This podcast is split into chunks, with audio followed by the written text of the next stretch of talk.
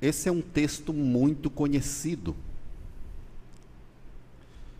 Nós vamos ler apenas o verso 12, mas eu preciso que você mantenha a sua Bíblia aberta, porque para a gente entender esse versículo ou essa expressão, nós vamos precisar voltar um pouco ao capítulo 4. Mas vamos ler a palavra do Senhor aí, primeiro Samuel, capítulo 7, versos do, verso 12.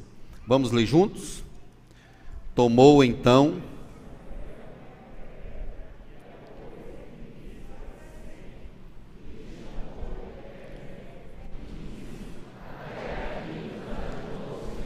Vamos ler novamente, agora mais forte. Tomou então Samuel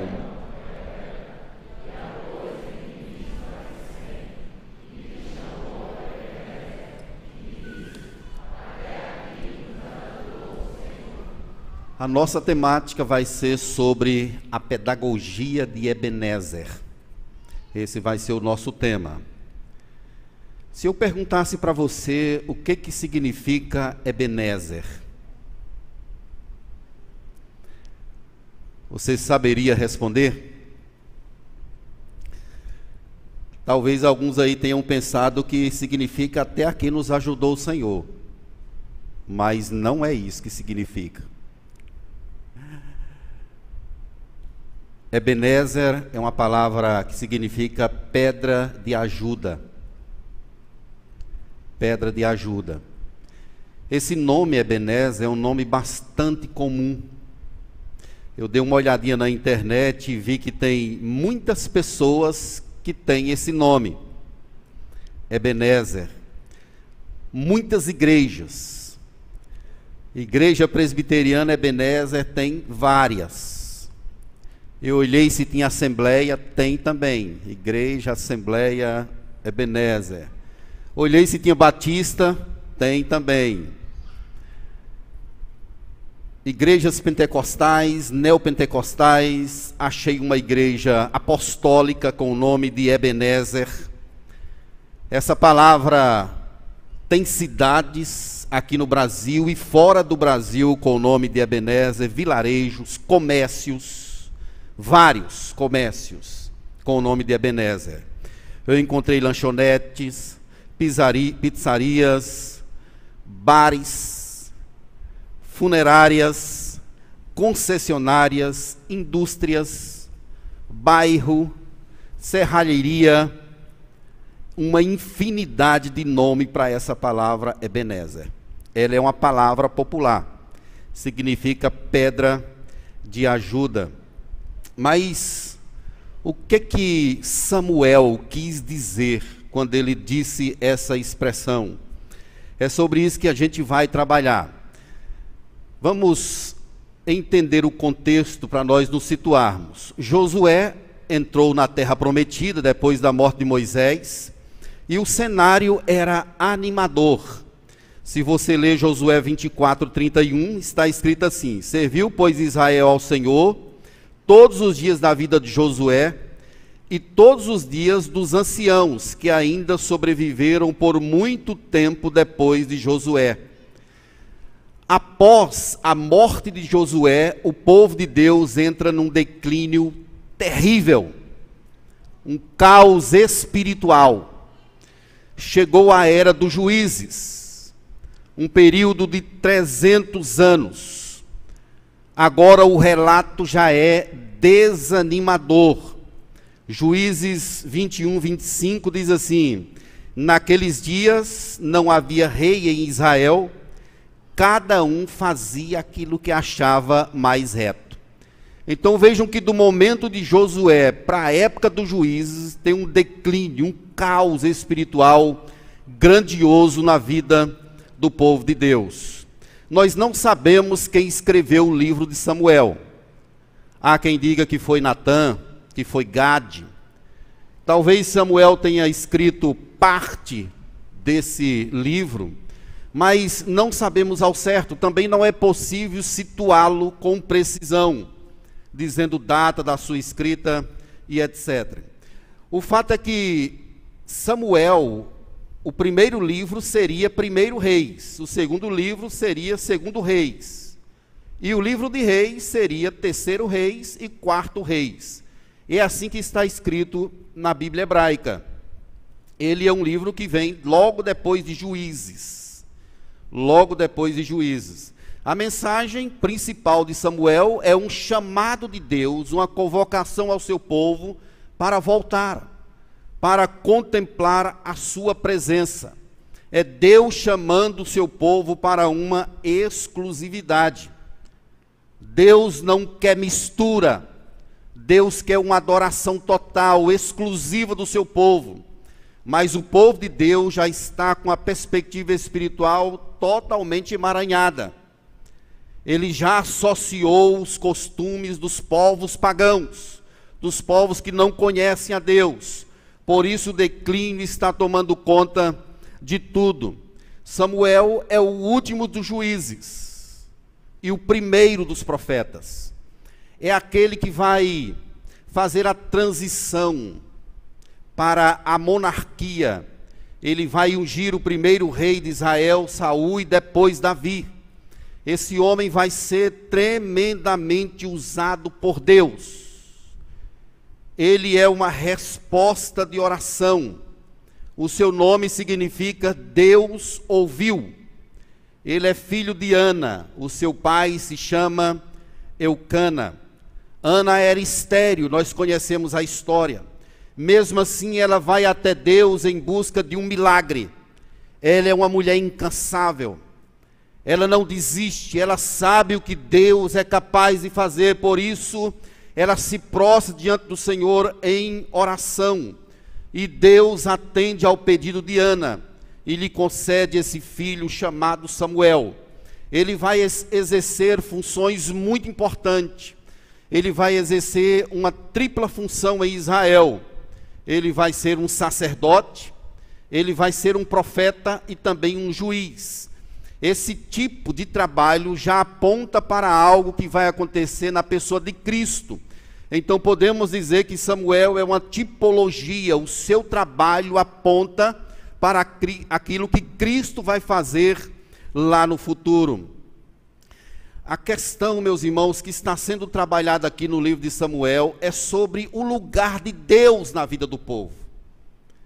Deus está com o povo ou não? Nesse sentido, eu quero convidar você para a gente entender essa palavra Ebenezer, sobre a pedagogia de Ebenezer. Essa palavra nos mostra, primeiramente, que é uma tragédia viver sem Deus, achando que está com Ele. É isso que essa palavra inicialmente nos mostra. É um alerta um chamado para percebermos que é algo trágico viver sem Deus e achando que está com Ele. Como eu disse para vocês, um cenário de caos tomava conta do povo. Elcana, que é o pai de Samuel, ele é um cara que vem prestar culto a Deus, mas ele não ama a Deus de verdade. Ele não teme a Deus, ele quebra a lei de Deus. O capítulo 1 de Samuel, verso de número 2, já diz aí que houve um homem de verso 1, capítulo 1, verso 1. Houve um homem de Ramataim, Zofim, da região montanhosa de Efraim, cujo nome era Eucana, filho de Joroão, filho de Eliú, filho de Tou, filho de Zufi, Efraimita o verso 2: Tinha ele duas mulheres, uma se chamava Ana e outra Penina. Mas esse homem vem sacrificar, vem adorar a Deus, mas ao mesmo tempo ele quebra a lei de Deus, ele vive longe de Deus, ele vive fora dos caminhos do Senhor. Deus nunca permitiu ter duas mulheres, nunca. A ordem, o chamado de Deus é sempre para que o homem casasse-se com uma mulher. Mas aqui já vemos esse homem com duas mulheres, e Penina era rival, caçoava de Ana, como nós conhecemos a história. Nós temos aqui também nos primeiros capítulos cenário do sacerdócio. Eli é o sacerdote. E ele tem dois filhos que ignoravam a presença de Deus. Ronfini e Finéias. O capítulo 2, verso 12, diz assim: Eram, porém, os filhos de Eli, filhos de Belial, e não se importavam com o Senhor. Não se importavam com o Senhor Terrível isso. Essa palavra Belial, filhos de Belial, significa que eles eram inúteis, malditos, e pior ainda, eram filhos do diabo. O cenário não é nada animador. É possível fazer as coisas de Deus sem se importar com a presença dEle é possível cantar, tocar, pregar. É possível fazer as coisas de Deus sem se importar com a pessoa dele. É isso que esses homens faziam aqui. No capítulo 2, verso 17, está escrito assim: Era, pois, muito grande o pecado destes moços perante o Senhor porquanto eles desprezavam a oferta do Senhor. Eles ignoravam a Deus e desprezavam a oferta do Senhor. O capítulo 2, verso 25, há uma sentença que diz assim: pecando o homem contra o próximo, Deus lhe será o árbitro. Pecando, porém, contra o Senhor, quem intercederá por ele? Elcana é um cara que vem adorar, sacrificar, mas não ama a Deus, quebra a lei. Eli é um tipo de sacerdote que não tem autoridade sobre os seus filhos. Ronfini e Finéias estão ali metendo garfo naquela carne que seria para ser entregue, sacrificada em louvor a Deus. Eles desprezavam a Deus, desprezavam a oferta. Então começa uma guerra. É o cenário do capítulo 4. Começa uma guerra.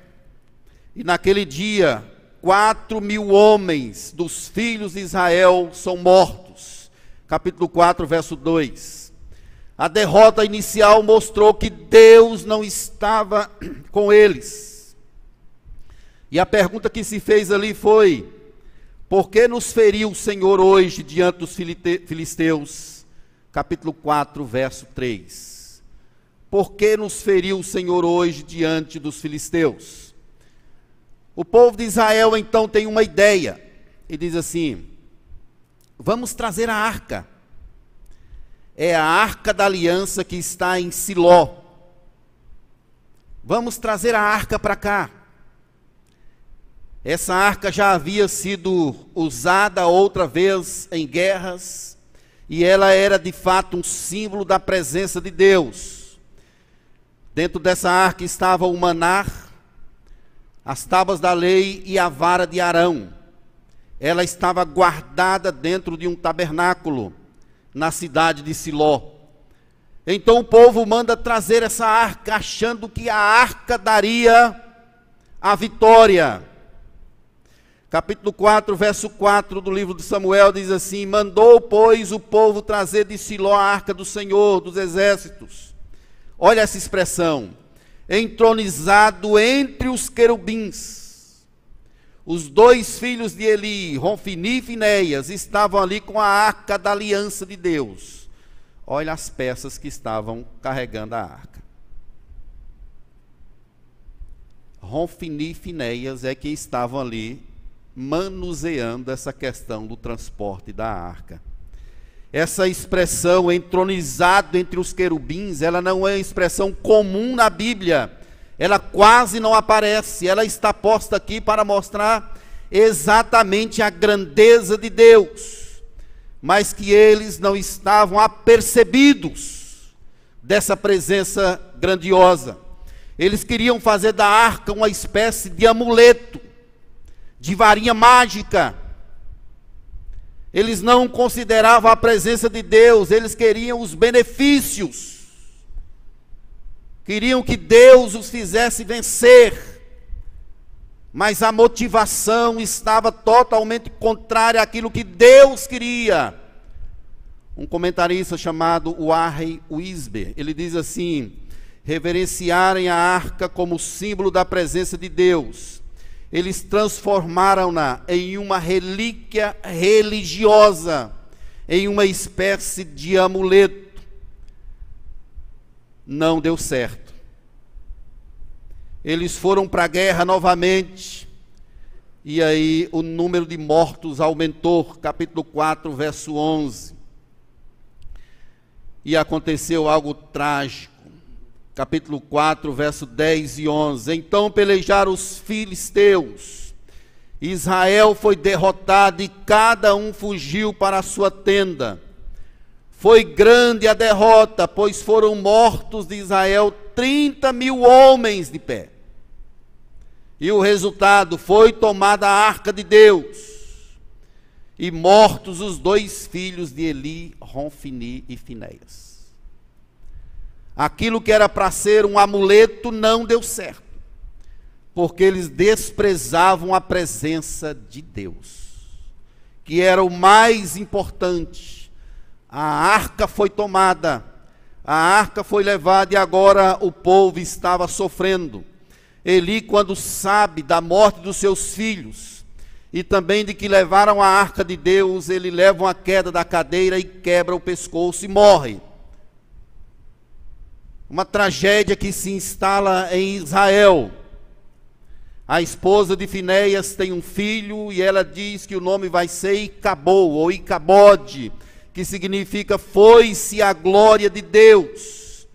Queridos, primeiramente Ebenezer nos lembra que é uma tragédia achar que está sem Deus e sem estar. Isso pode acontecer na sua vida. Leve Deus a sério. Não queira outra coisa senão a presença de Deus no seu viver, na sua casa, em sua família no seu culto, não leve em consideração necessariamente os aspectos externos. Almeje, como Moisés, a presença de Deus. Se o Senhor não for comigo, não me deixe ir, não me deixe subir. Deus é tudo. Tem gente que abre a Bíblia, coloca lá em casa no Salmo 91 não ama a Deus, não teme a Deus, ela também está aberta em muitos outros lugares. Em muitos outros lugares. Mas não tem efeito algum, porque o que faz a diferença não são os símbolos, é a presença do Senhor em nosso meio. É ela que nós devemos almejar. Mas em segundo lugar, meus irmãos, esse texto nos mostra que Ebenezer nos chama para uma inteireza de coração. Deus não aceita a metade de um homem. Deus não quer 90% da sua vida. Ou você entra com tudo, entrega tudo, vive inteiramente para a glória do Senhor, ou você abandona tudo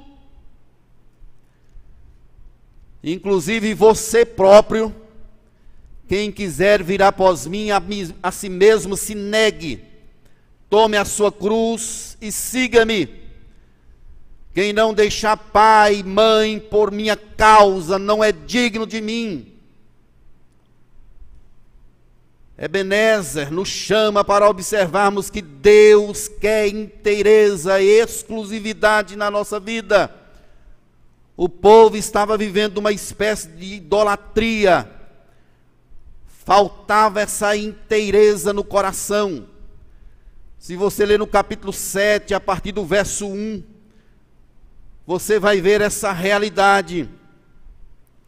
Samuel agora pega uma nova perspectiva, chamando o povo para o arrependimento, para a entrega, para viver totalmente para a glória do Senhor. Olha o que ele diz no verso 2: Sucedeu que desde aquele dia a arca ficou em Kiriat Jearim, e tantos dias se passaram que chegaram a 20 anos, e toda a casa de Israel dirigia lamentações ao Senhor Vejam que a situação está mudando. Lá atrás eles não se importavam com Deus, mas agora eles já estão dirigindo lamentações, orações ao Senhor. Verso 3: Falou Samuel a toda a casa de Israel e disse: Se é de todo vosso coração que voltais ao Senhor, tirai dentre vós os deuses estranhos os astarotes, e preparai o coração ao Senhor, e servi a Ele só, e Ele vos livrará das mãos dos filisteus. Deus quer inteireza. Deuses estranhos. Essa palavra significa que o povo já tinha associado o modo pagão de outros povos na redondeza Astarote era uma deusa chamada Start. Era adorada numa ampla região como deusa da fertilidade, do amor e da guerra.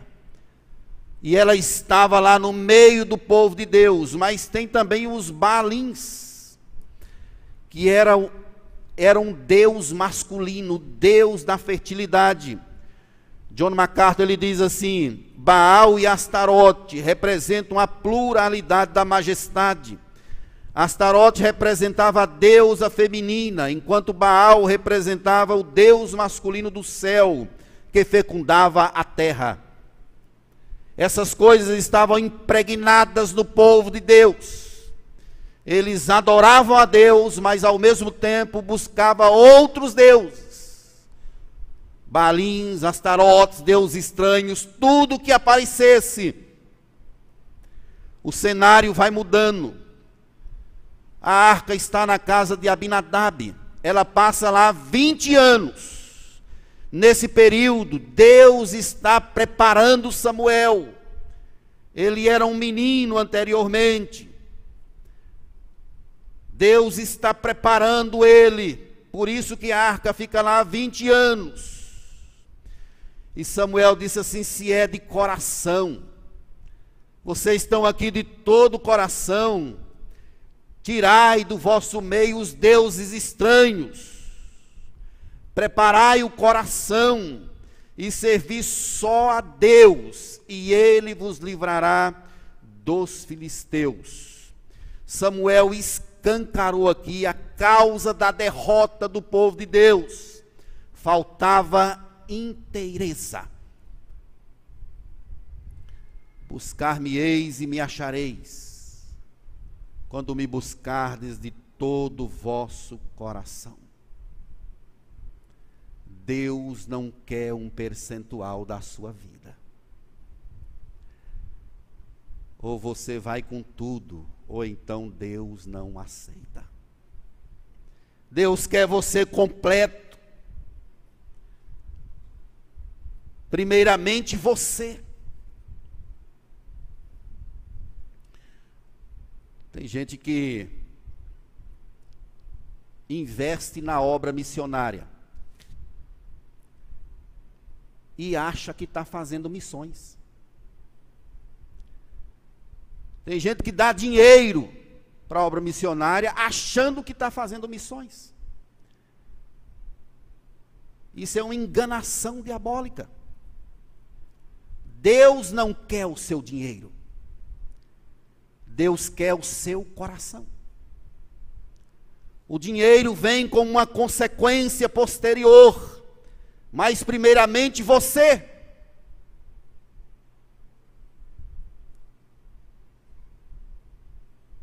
Deus não está interessado em outra coisa que não a totalidade, a inteireza do seu coração. Não adianta querer barganhar com Deus, porque Ele conhece e sabe de todas as coisas. Precisamos voltar o nosso coração completamente para o Senhor.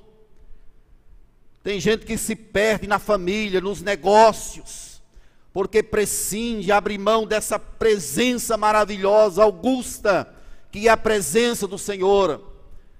Faz as coisas certas, mas desprovido da grandiosidade de Deus, da majestade do Senhor. Ele quer a sua totalidade. Samuel então manda o povo se congregar em Mispa o povo se ajunta e eles fazem algumas coisas. Primeiro, eles derramam água. Eles derramaram água. Numa simbologia agora de lavagem da culpa comunitária. Derramar água significa dizer que eles estão arrependidos. Verso 5: Congregai todo Israel em Mispa e orarei por vós ao Senhor Congregaram-se em Mispa, tiraram água e a derramaram perante o Senhor. Eles estão dizendo que estão arrependidos, mas eles jejumam, jejuaram, e naquele dia disseram assim: pecamos contra o Senhor, eles confessam os pecados. Vejam que o cenário está totalmente mudado em relação ao capítulo 4. Lá eles não buscaram a Deus, eles não se importaram com Deus. Mas agora as coisas estão mudando, eles jejum, eles confessam, eles se humilham, há um quebrantamento de coração. Eles estão voltando e conhecendo outra vez o poder magnífico de Deus. Agora eles estão fazendo as coisas certas estão considerando a Deus arrependidos, humilhados, quebrantados. Eles sabem que Deus é poderoso para fazer grandes coisas. Meus irmãos, Deus quer a totalidade do seu coração. Se tem alguma coisa escondida na sua vida, confesse. Não queira apresentar culto a Deus com as mãos sujas, que Deus não aceita. Isaías 1,13. Deus diz lá assim: Não posso suportar iniquidade associada ao ajuntamento solene. Tem gente que está no culto, mas o coração está distante de Deus, as mãos estão sujas precisa se arrepender, confessar e priorizar a presença de Deus em seu viver. Não dá certo se você insistir. Sem Deus você não vai conseguir. Isaías 59 diz que o ouvido do Senhor não está surdo, o seu braço não está encolhido mas os vossos pecados fazem separação entre vós e o vosso Deus, de modo que ele não vos ouve. Escancare o seu coração, abra a sua vida, confesse e viva na perspectiva dessa presença grandiosa de Deus não vai fluir se você insistir. É bíblico. Quem encobre as suas transgressões jamais prospera. Mas quem as confessa e deixa alcança a misericórdia. É por isso que Deus amava Davi. Davi pecou, mas ele assumiu: pequei contra ti fiz o que é mal perante os seus olhos. Lava-me completamente da minha iniquidade. Era o clamor desse homem para com Deus. Queridos, em terceiro e último lugar, Ebenezer nos ensina que o nosso Deus é uma pedra de ajuda. É isso que significa a palavra Ebenezer. O povo recorreu a Deus. No capítulo 7, verso 8, está escrito assim: Então disseram os filhos de Israel a Samuel: Não cesses de clamar ao Senhor nosso Deus por nós, para que nos livre das mãos dos filisteus. Eles estão declarando aqui agora dependência do Senhor. Eles estão dizendo assim: Deus, nós dependemos do Senhor. Samuel, por favor, não deixe de pedir a, no, a Deus por nós, não cesses, não pare. Samuel intercedeu pelo povo.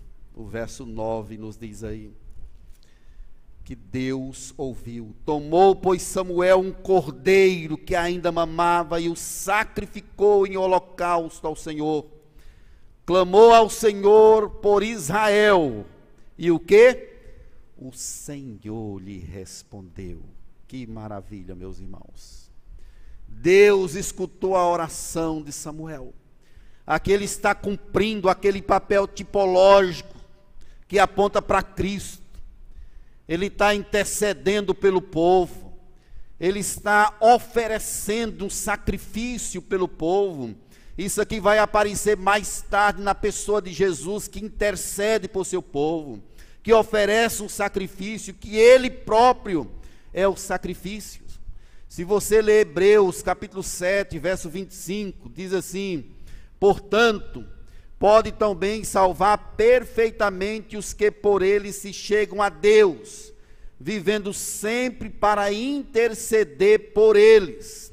Jesus está junto ao Pai intercedendo por nós. É o que Paulo diz em Romanos 8:34. Quem os condenará? É Cristo Jesus quem morreu ou antes quem ressuscitou? O qual está à direita de Deus e também intercede por nós.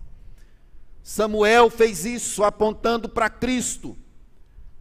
Quando Samuel está intercedendo, os inimigos chegam.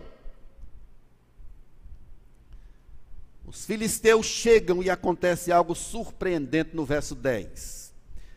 Enquanto Samuel oferecia o holocausto, os filisteus chegaram à peleja contra Israel. Mas o que? Trovejou o Senhor aquele dia com grande estampido sobre os filisteus e os aterrou de tal modo que foram derrotados diante dos filhos de Israel. Deus interveio na vida do seu povo, ele trovejou Deus agiu sobrenaturalmente naquela hora e trouxe libertação para a vida do seu povo. É nesse sentido que Deus é Ebenezer. Nesse sentido, eu posso dizer que Deus é a minha pedra de ajuda. É nesse Deus que nós devemos e podemos nos refugiar. Ele nos socorre. Eu não sei qual é a luta que você está passando, mas o Espírito Santo Deus, de Deus que está nesse lugar, ele sabe. Pastor Sábio falou sobre isso aqui de manhã. O Espírito Santo sabe o que você está passando. Você não precisa depender de ninguém. Vá para o joelho, querido. O povo tinha Samuel, que era o sacerdote, fez o papel de sacerdote. E você tem o sacerdote perfeito, que é Jesus Cristo. Ele intercede por seu povo, ele sabe das tuas lutas. O que que você está passando? Ore a Deus, ore ao Senhor, peça a esse sacerdote maravilhoso para interceder por você, para colocar essa causa diante do Senhor. Eu sei que apesar das lutas que temos enfrentado, podemos dizer que até aqui, até hoje, o Senhor nos tem abençoado. Ele não vai desamparar o seu povo. Ele é a nossa pedra de ajuda. Olha que aqui na terra Deus providencia vários instrumentos para nos ajudar nessa caminhada. São pessoas, pastores, presbíteros, amigos, família, mas nada se compara a Deus, ao Senhor da nossa vida, que é a nossa pedra de ajuda. Samuel erige um altar, ele toma uma pedra, põe entre Mispa e Sem, e lhe chama Ebenezer e dá um brado, até aqui nos ajudou o Senhor. Aquele local que antes fora de derrota, mais de 34 mil pessoas morreram dos israelitas. Agora Samuel erige um altar, porque o povo fez a coisa certa, voltou seu coração para Deus, e Deus abençoou grandemente a vida do seu povo, concedendo a vitória. Deus é Deus. Eu creio, meus irmãos, piamente, que o Deus de Samuel é o meu Deus ele é o Deus da igreja das graças. Ele é o mesmo ontem, hoje e será para sempre. Ele é o Deus de maravilhas, o Deus que restaura, que refaz. Ele é o Deus dos recomeços, não importa a sua situação. Recomece, peça perdão ao Senhor. Volte o seu coração para Ele, comece outra vez. Ele pode ajudar você a refazer a sua história e te abençoar com toda sorte de bênçãos. O que que isso tem a ver então com a minha vida? Primeiro, meus irmãos, os israelitas perderam a visão de Deus e automaticamente perderam a sua identidade. Quando você perde a visão de Deus, você esquece quem você é e passa a viver como um mendigo, passa a viver como um derrotado, passa a viver como alguém que não tenha um Deus vivo. Quando a gente perde a visão de Deus, a gente perde também a nossa identidade. Mas se lembre, você é filho. Você foi chamado, resgatado do império das trevas e transformado em filho de Deus. Você é herdeiro e co-herdeiro com Cristo Jesus. Mas quando a gente é suplantado pelas coisas do mundo, perdemos a visão de Deus, perdemos também a nossa identidade e passamos a viver como maltrapilhos, nos alimentando de alfarrobas, dos banquetes de Satanás se lembre que você tem um Deus que é maior do que tudo. E quando você compreende isso em seu coração, você sabe quem você é. Você sabe que agora já nenhuma condenação há para você. Continue firme em nome de Jesus. Segundo, como está o seu coração? Será que, eles, que ele não está cheio de ídolos roubando a glória de Deus? Se tiver, tire esses deuses e sirva ao Senhor com todo o seu ser. Um Deus não é apenas um ídolo de cimento ou de madeira Pode ser um filho, pode ser um Deus. O dinheiro pode ser o Deus. O esposo, a esposa. É tudo aquilo que nós achamos que não podemos viver sem. São construções que nós trazemos em nossa mente e coração A sua família, embora sendo muito importante, ela não é mais importante do que Deus.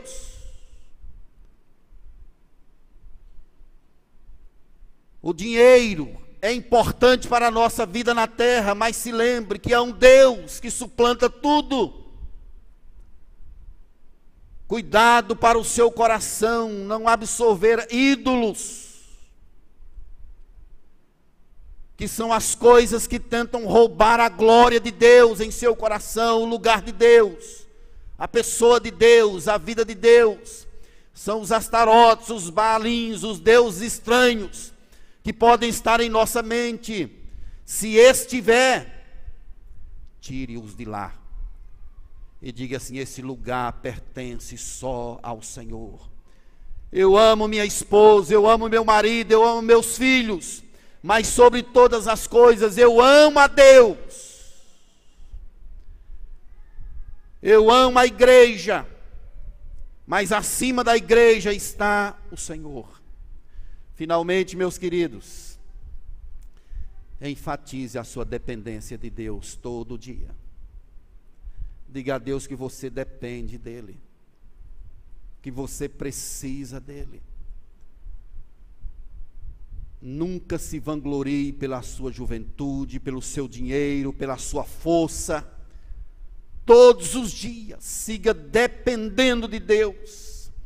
É Ele quem, quem efetua em nós o querer e o realizar. Tudo depende dEle. Nós dependemos dEle para viver. As coisas não acontecem na nossa vida pela nossa força, pela nossa capacidade. As coisas acontecem por causa do Senhor.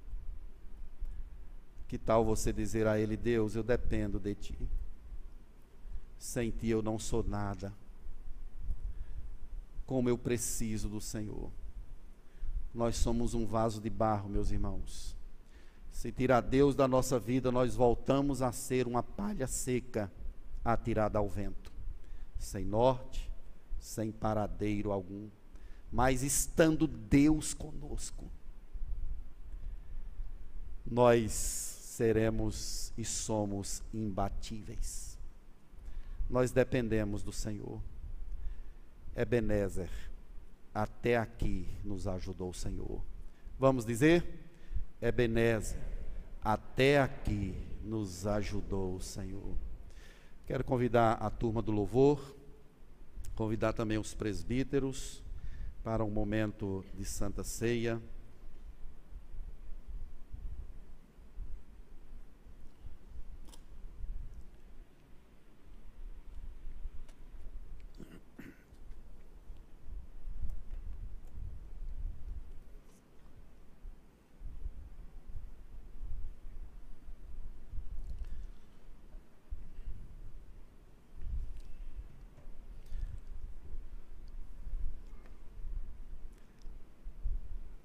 Santa Ceia é uma ordenança da nova aliança. Jesus deixou registrado isso na palavra. É um chamado para mim e para você. Conheci a história de uma pessoa que se converteu, que foi alcançado por Cristo na hora da Santa Ceia. Porque o pastor disse assim: Olha, se a sua vida não está regular, você não pode participar da ceia. Se você ainda não foi batizado, não recebeu a Cristo como seu Salvador. E ele vendo aquilo disse: Eu não posso participar da ceia, então eu preciso organizar minha vida. E é exatamente isso. Você que está aqui nessa tarde, não pode participar da ceia por uma coisa ou outra. Eu quero convidar você a, a refletir. Toda vez que a ceia passa na sua frente e você não pode participar, ela está passando para você uma mensagem. Organize a sua vida, volte o seu coração para Deus. Se tem pecado, confesse.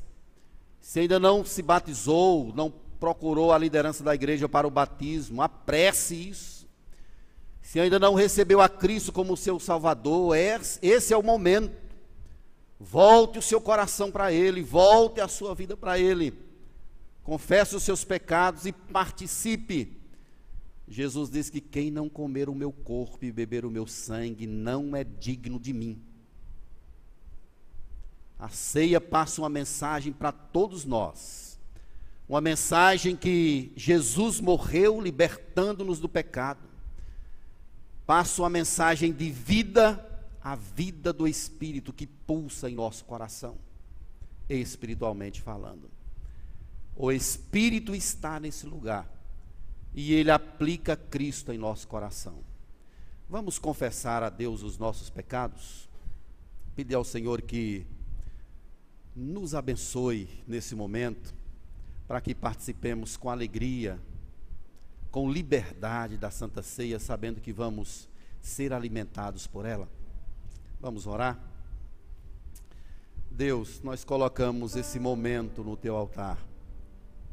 Confessamos a nossa incapacidade, ó Deus. Pedimos a graça do teu Espírito, o fluir dele em nosso meio. Ajuda-nos, ó Deus, a celebrar esse momento com alegria, por causa da vitória do Calvário, a vitória de Jesus. Perdoa os nossos pecados, ó Deus e ajuda-nos para que sejamos alimentados pela tua mesa nessa hora, em nome de Jesus.